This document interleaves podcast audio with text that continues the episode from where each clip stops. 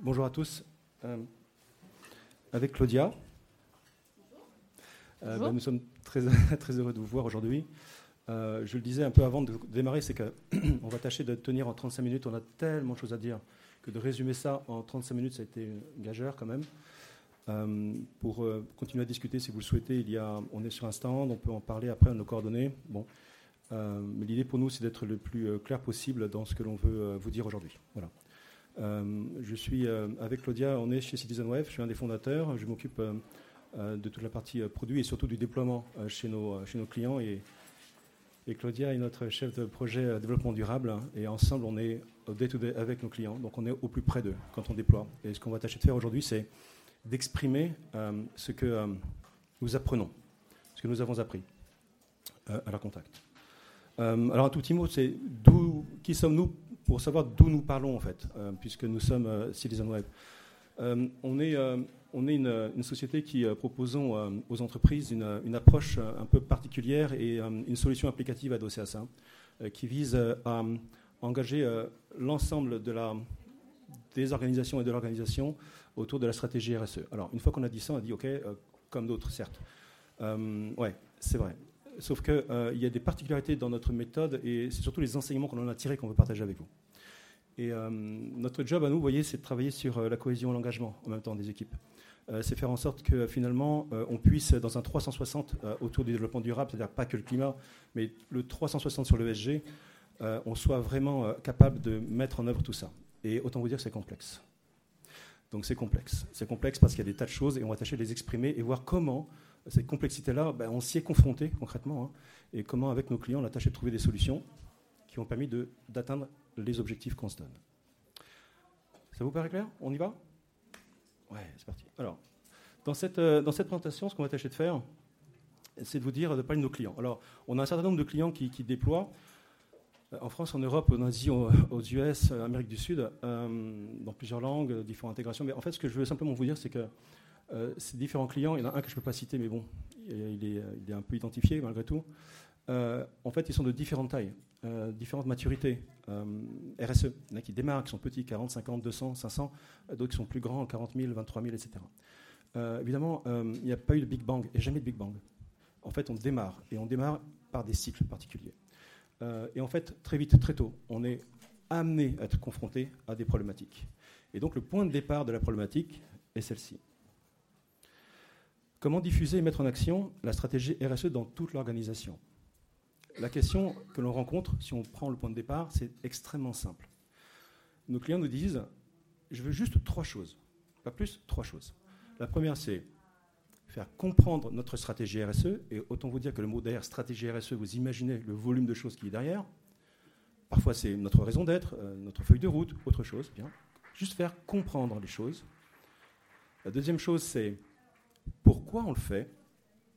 Et la troisième chose, c'est qu'est-ce que ça veut dire pour vous? Le pour vous, c'est pour le collaborateur et pour les équipes.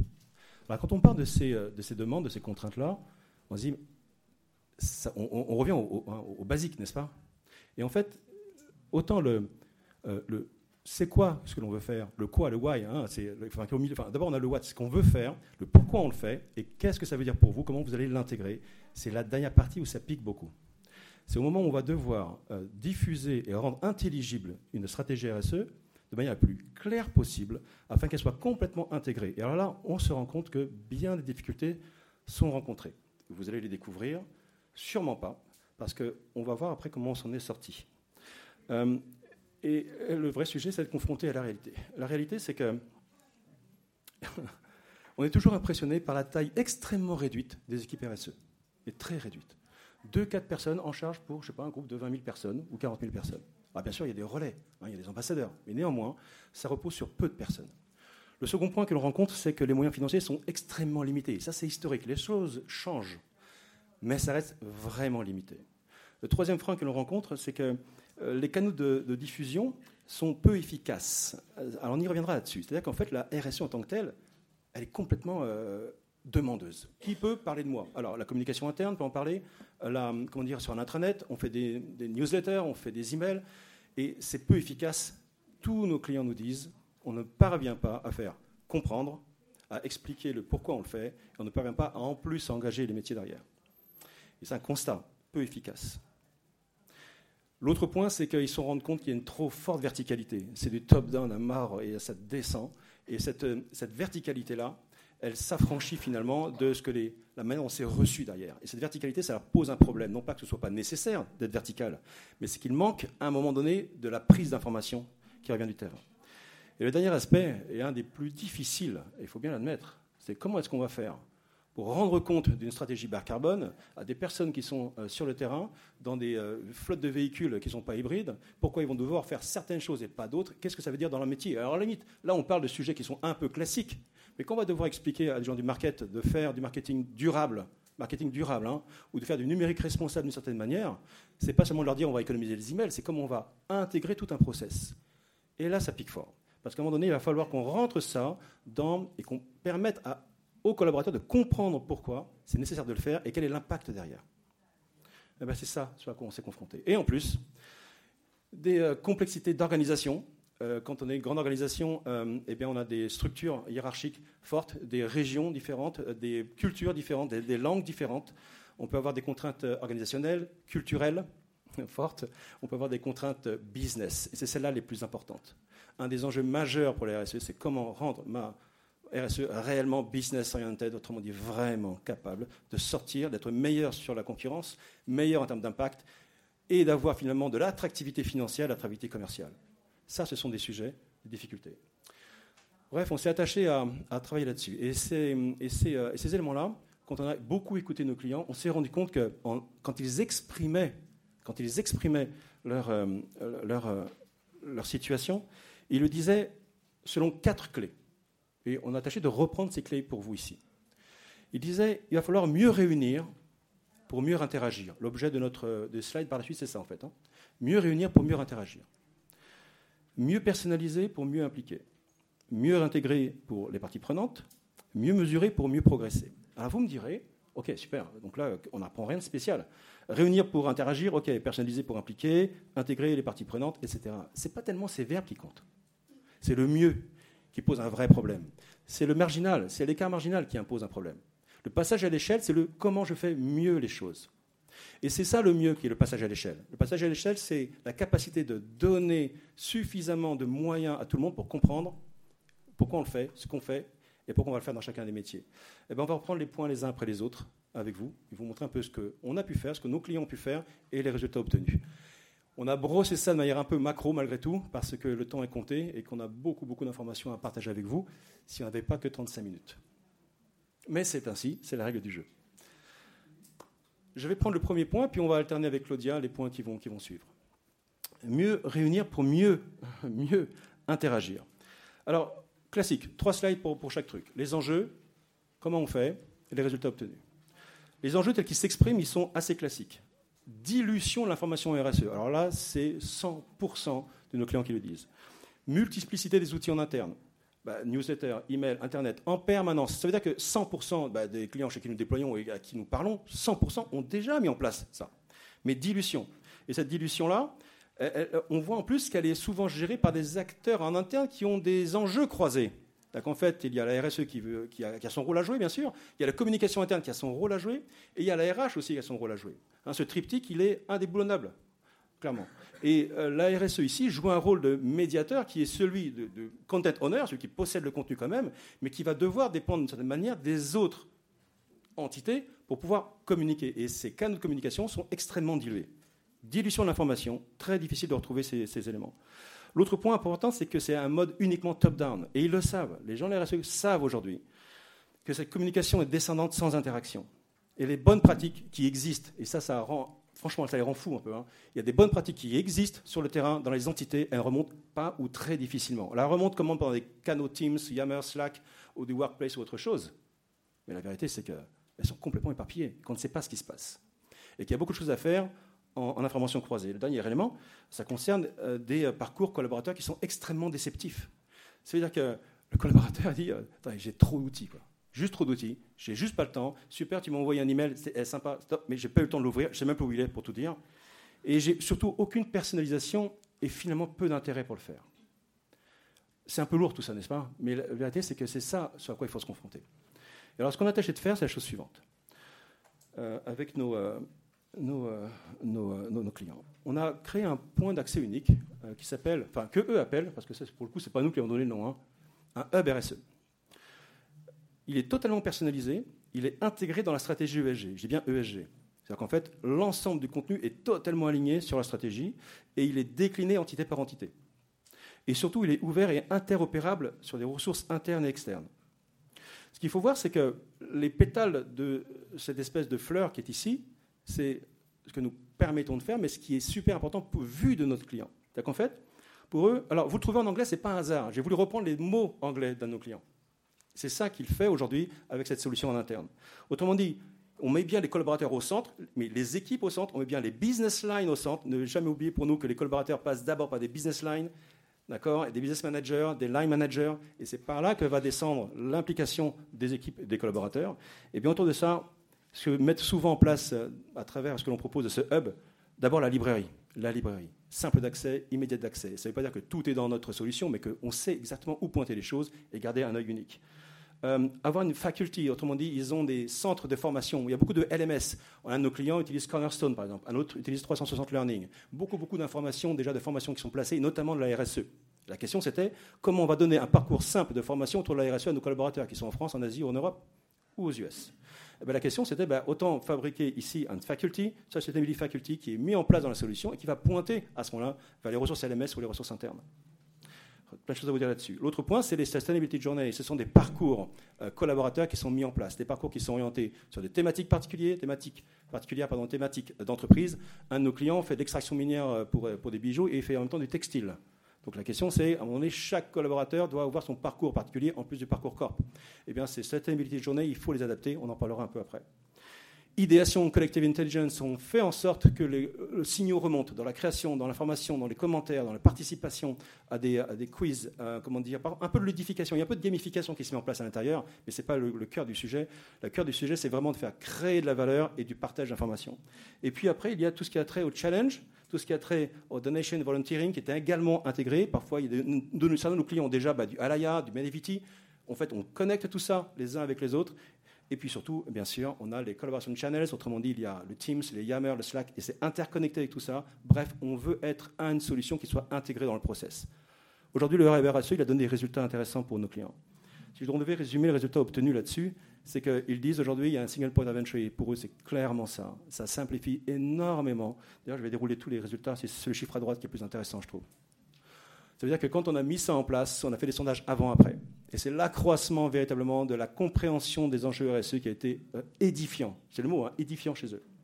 Alors, ça, c'est des points de progrès. On sait mesurer ça. Et on mesure ça en fonction par ODD. Oui, parce que, évidemment, tout le contenu qu'on met dans la plateforme est entièrement mappé sur les ODD. Toujours. Et en plus, mappé sur les thèmes stratégiques euh, de l'entreprise. Eh bien, le fait d'avoir un seul point d'accès, un point d'onboarding unique, par exemple, un point de formation unique, euh, quelles que soient les, choses qui sont faites, et surtout s'adapter aux stratégies RSE. Comme je le disais tout à l'heure, on peut avoir un corps qui dit, bah voilà, la stratégie ESG, c'est celle-ci, mais quand je descends région par région ou entité par entité qui fait des activités totalement différentes, il faut que je sois capable de m'adapter. Et c'est ce qu'on a pu faire dans ce hub. Le hub permet d'avoir justement des zones de décrochage euh, par entité. Et surtout, surtout, un nouvel écosystème qui est décloisonné en termes de partage d'expérience. On en parlera un tout petit peu après, quand on reviendra sur parties prenantes. Je vous ai fait une introduction rapide sur le sujet, mais le point important ici à retenir, c'est que mieux euh, réunir pour mieux interagir. Et c'est exactement l'objectif euh, qu'on s'est donné, qu'on a pu atteindre avec, euh, avec ce point-là. Le second point concerne la personnalisation, et c'est le pendant immédiat de ce qu'on évoquait. Merci Dominique. en effet, donc maintenant, nous allons voir la deuxième clé. Ouais, vous m'entendez bien? Donc, mieux personnaliser pour. Sinon, je peux bouger ça peut-être. C'est plus. c'est mieux. Ok, donc mieux personnaliser pour mieux impliquer. Euh, en effet, l'implication des équipes est considérée comme un des facteurs vraiment déterminants dans la réussite euh, d'un projet d'entreprise. Mais, comme on le sait tous, ça demande beaucoup d'efforts pour réussir à impliquer tout ou partie des collaborateurs.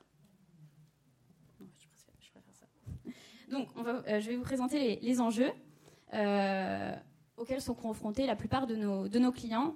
Euh, tout d'abord, les sujets RSE pardon, sont spécifiques en fonction des métiers, des entités et des régions. Comme l'a dit Dominique, on ne va pas s'adresser euh, de la même façon, par exemple, auprès d'un service logistique et auprès d'un service comptable. Également, ils peuvent être spécifiques en fonction d'une entité ou d'une région. Donc, on peut parler aussi, on a des clients internationaux, ils ne vont pas s'adresser de la même façon, par exemple, aux, aux États-Unis qu'en Europe. Pardon. Comment je fais pour faire ça? J'ai un petit souci technique. Ah, Comment je fais pour dérouler ça? Ah, bah, il suffit de là. Ah, ah oui, ok. Ok, super. Hop, pardon, je reviens dans mes enjeux. Euh, le deuxième enjeu, c'est le niveau d'intérêt et euh, de maturité qui est différent au sein d'une même organisation. Donc, euh, en effet, vous n'allez pas avoir les mêmes. Ah, désolé. vous n'allez pas avoir les mêmes niveaux d'intérêt au sein d'une même, même entité. Et c'est compliqué pour une entreprise de proposer un contenu de sensibilisation pour tout et adapté à tous les collaborateurs. Et parfois, les entités, les, ou même les, organisations et nos clients, pour la plupart, n'ont pas les moyens ou les ressources, comme on le disait, d'adapter leur stratégie ou, ou, vraiment de, prendre ce temps d'expliquer euh, à chaque entité et à chaque collaborateur en fonction de leur niveau d'intérêt et de leur niveau de maturité. Donc, ce qui complique euh, d'autant plus euh, la chose. et donc, il est difficile de rendre actionnable cette stratégie RSE auprès des business units également. Il faut savoir que les business units ont un rôle vraiment clé dans le déploiement de la stratégie RSE. Et elles ont un process en général qui est bien établi. Elles ont une manière de fonctionner, elles sont autonomes. Euh, et donc, c'est compliqué. Euh, je suis désolée. je suis un petit peu attendue. Euh, donc, c'est difficile pour elles de. Oui, c'est ma première conférence. Pardon, pardon.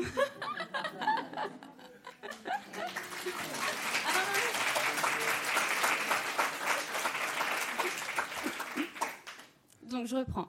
Donc, euh, donc il faut pour le, pour le, coup rendre actionnable la stratégie RSE auprès de ces business units. Ces business units, en effet, euh, sont en général assez indépendantes, euh, et donc c'est difficile de pouvoir pour elles de pouvoir appliquer la stratégie RSE du groupe localement. Donc il faut en effet l'enjeu c'est de transmettre correctement les informations et les process RSE du groupe afin qu'ils soient assimilés et applicables localement par ces business units. Euh, c'est pas toujours très simple. En effet, euh, il faut ensuite rendre actionnable la stratégie RSE, ce qui signifie qu'il faut. Qu'est-ce que ça signifie rendre actionnable? Ça veut dire qu'il faut guider ces business uniques pour qu'elles puissent euh, déployer localement la stratégie RSE du groupe. Et donc, il faut les rendre actives. Il faut même les rendre moteurs de la stratégie RSE. Il faut que ce soit nos alliés, enfin les alliés du groupe, localement, pour déployer cette stratégie RSE au niveau local. Donc comment on répond à cet enjeu? Euh, Tout d'abord, ok. Pourquoi ça ne fonctionne pas mes animations? Alors attendez, je reviens, pardon. Ok, c'est parti. Euh, donc comment nous, euh, grâce à l'application Citizen Wave, on peut répondre à ces enjeux? Tout d'abord, on peut personnaliser l'application. Donc euh, on ne peut pas vous montrer bien évidemment euh, les environnements de nos clients, mais vous voyez à l'écran euh, un environnement de démo où on voit donc le logo de l'entreprise qui est personnalisé et on voit également les différentes thématiques, l'actualité RSE et la démarche RSE, qui sont des thématiques personnalisées par l'organisation. donc l'application est elle-même personnalisée et en plus le contenu est également personnalisé, lui, en fonction de la stratégie de l'entreprise. Ensuite, on peut également adapter le contenu en fonction de l'intérêt des collaborateurs. Là, vous voyez à l'écran euh, un le saviez-vous qui concerne les émissions CO2. Euh, et donc, ce contenu peut être adapté euh, si, par exemple, le niveau d'intérêt n'est pas le même par rapport à, différents collaborateurs. Vous pouvez le, rendre plus ou moins ludique. Plutôt que ce soit un article, ça peut être, bah, ça peut être en effet comme, comme ici un le saviez-vous. Ça rend la chose un peu plus dynamique. Euh, on peut aussi adapter le contenu en fonction du volume. On le verra plus tard, mais on a des, il y a des collaborateurs qui sont itinérants, ils n'ont pas forcément de temps à passer dans ce type d'application. Donc, on peut rendre le contenu beaucoup plus court. ensuite, il y a aussi une possibilité d'intégration des outils de communication, comme l'a évoqué Dominique juste avant. là, vous voyez que l'entreprise en question travaille déjà grâce à des canaux de, communication comme Yammer, Teams ou Outlook. On peut totalement les intégrer dans l'application ce qui permet euh, également de, faciliter et de personnaliser euh, d'autant plus. Ensuite, quand je parlais de régions et euh, des business units qui doivent vraiment déployer cette stratégie RSE localement, bah, ça aide si on peut le faire dans la langue du pays. donc, on a 11 langues qui sont disponibles. Et enfin, euh, comment on répond à ces enjeux? Donc en, impliquant, je reviens, je reviens dessus, mais en impliquant vraiment les directeurs régionaux et les business units. Et comment on fait ça? Bah, On les accompagne. On leur fournit également euh, des, kits euh, qu'on appelle kits d'activation. On le fait par cycle. On n'implique pas tous les collaborateurs d'un coup. On va impliquer d'abord les business units ou les, directeurs régionaux, par exemple, qui sont le plus sensibilisés. Et on fonctionne par cycle. Ensuite, les résultats obtenus. Donc, tout d'abord, euh, que je vais essayer d'illustrer euh, via euh, nos, cas, clients. Premièrement, la sensibilisation et l'implication forte des collaborateurs itinérants sur des sujets liés au développement durable.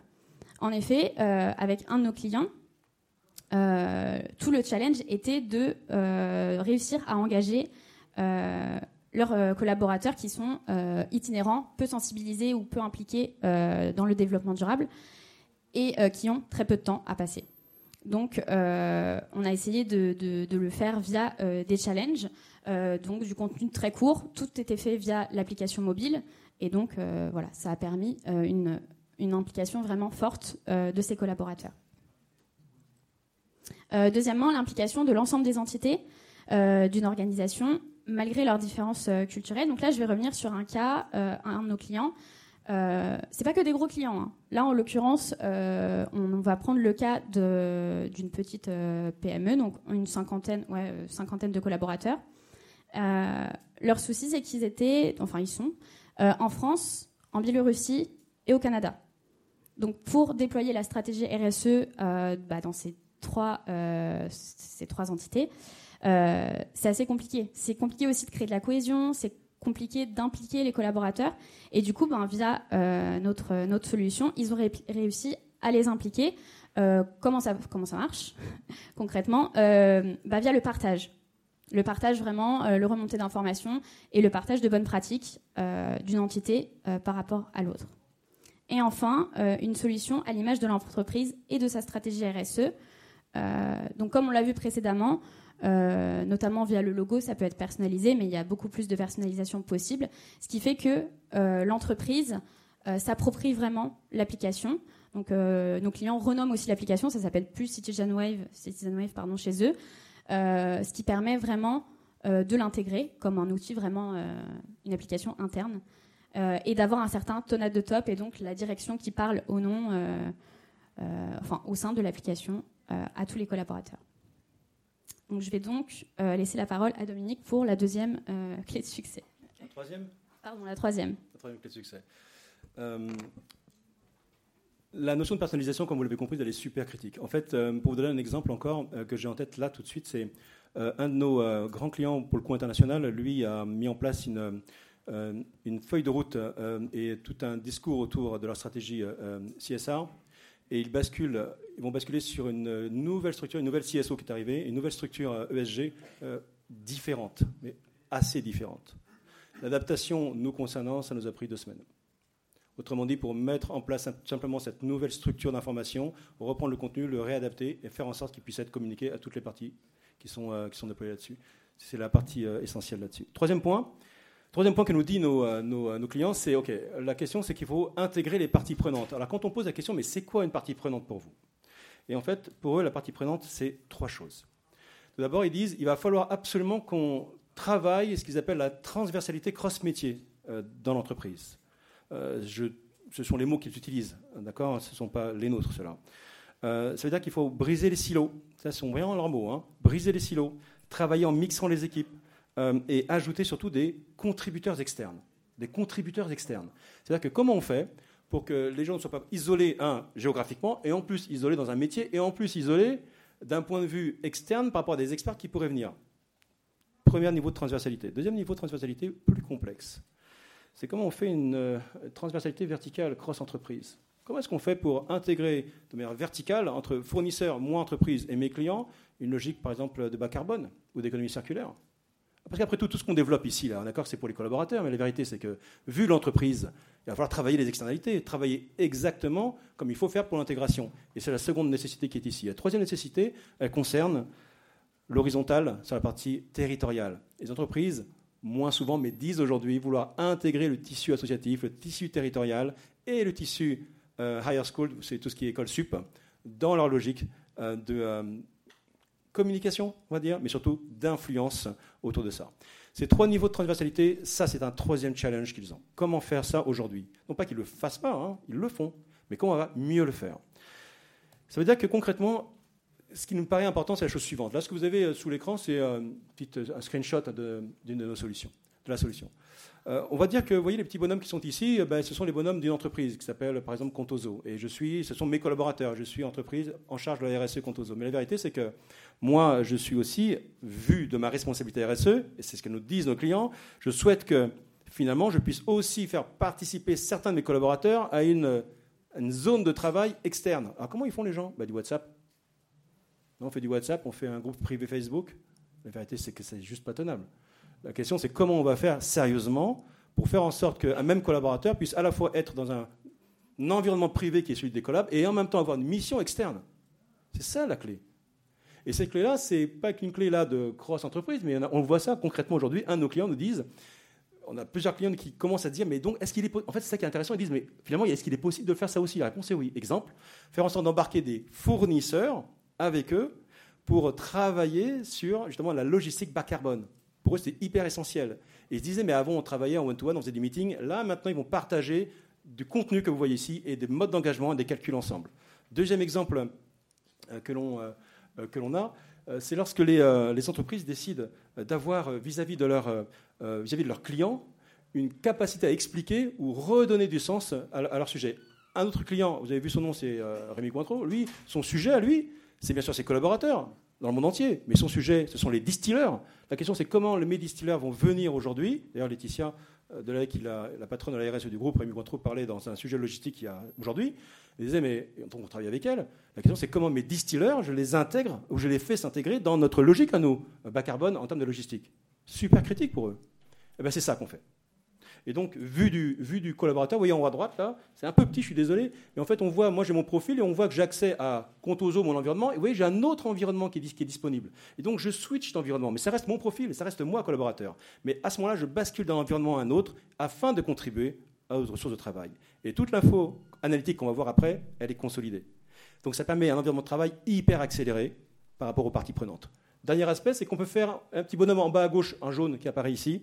C'est qu'on peut absolument inviter des tierces parties. Un de nos clients fait intervenir des spécialistes. Euh, je pense à la, fondation de la haute horlogerie, chez un de nos clients, qui intervient comme spécialiste formateur, certificateur dans ce groupe-là. Ils sont externes, mais ils sont intégrés dedans. Donc intégrés dans les parcours de formation qu'ils font dans l'environnement de notre client. Oui, ils sont vraiment des externes, mais pas des externes qui passent comme des metteurs. Hein. Ils sont vraiment intégrés dans les process métiers. Et ça, c'est une nécessité jusqu'à intégrer une autre entité qui pourrait être euh, faite ainsi. Ben, c'est ça l'enjeu. Et c'est ça que nous faisons avec certains de nos clients qui souhaitent justement travailler avec ces parties prenantes. Et dans les résultats obtenus vis-à-vis de ça, alors là, pour le coup, le décilotage réel des équipes, ça, il a eu lieu. Parce que là, ce qu'on a vu naître, et notamment dans un des exemples qu'avait en tête Claudia, parce que je sais de quoi, duquel il s'agit, Là, pour le coup, on voit vraiment l'intégration entre le terrain euh, euh, des, visiteurs médicaux, les gens qui sont à l'usine et qui fabriquent vraiment les produits euh, liés à la pharmacologie vendus par les visiteurs médicaux, et l'admin qui, est au siège et qui travaille. Et en fait, ils ont désiloté tout ça à travers un parcours unifié pour tout le monde.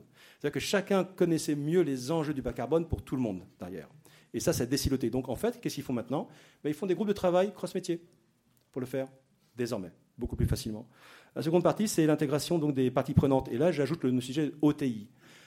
Les groupes maintenant décident vraiment d'inviter les OTI dans leur environnement que l'on déploie pour eux. Pourquoi? Afin de les informer, de les, de les renseigner, de les impliquer dans leur logique, non pas une fois l'an passé, une fois la DPEF publiée, ou avant la publication plutôt, mais dès, dès que c'est possible de le faire.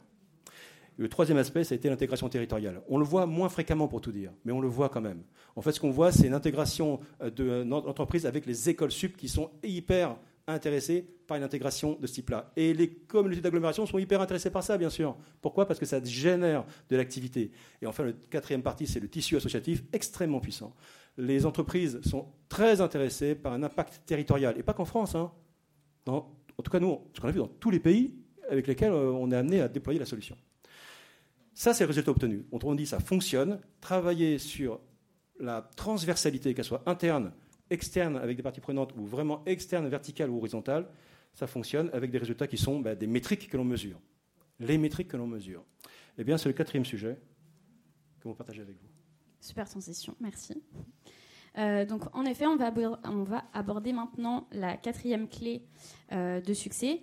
Et j'en profite pour vous rappeler que tout ce qu'on a évoqué euh, jusqu'à maintenant, ça peut en effet se mesurer et s'interpréter via nos analytiques. C'est pour ça que cette partie est essentielle.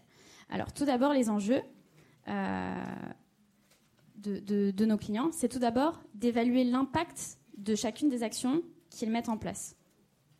Euh, donc ça, c'est plutôt euh, par rapport à leur, nécessité, on va dire, de savoir est-ce que ma stratégie a bien été comprise qu'est-ce qu'il en ressort? Est-ce que j'ai bien sensibilisé euh, mes collaborateurs? Donc ça, c'est plutôt une nécessité, on va dire, euh, top-down, avec vraiment une nécessité de, mesure.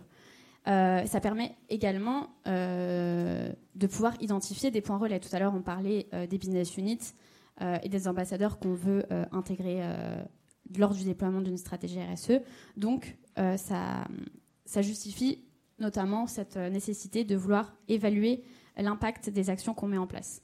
Ensuite, euh, il y a une nécessité de mesure de l'implication des équipes et des collaborateurs, mais aussi de leur intérêt euh, au sein de, du développement durable, de, notre stratégie.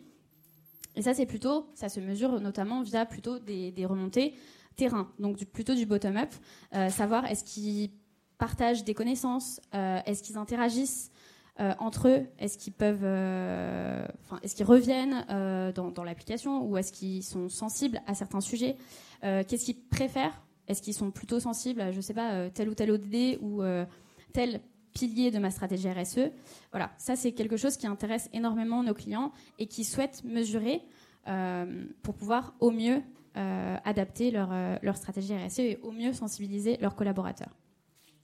Et enfin, euh, le dernier enjeu, c'est d'obtenir des KPI concrets, pardon, et réguliers.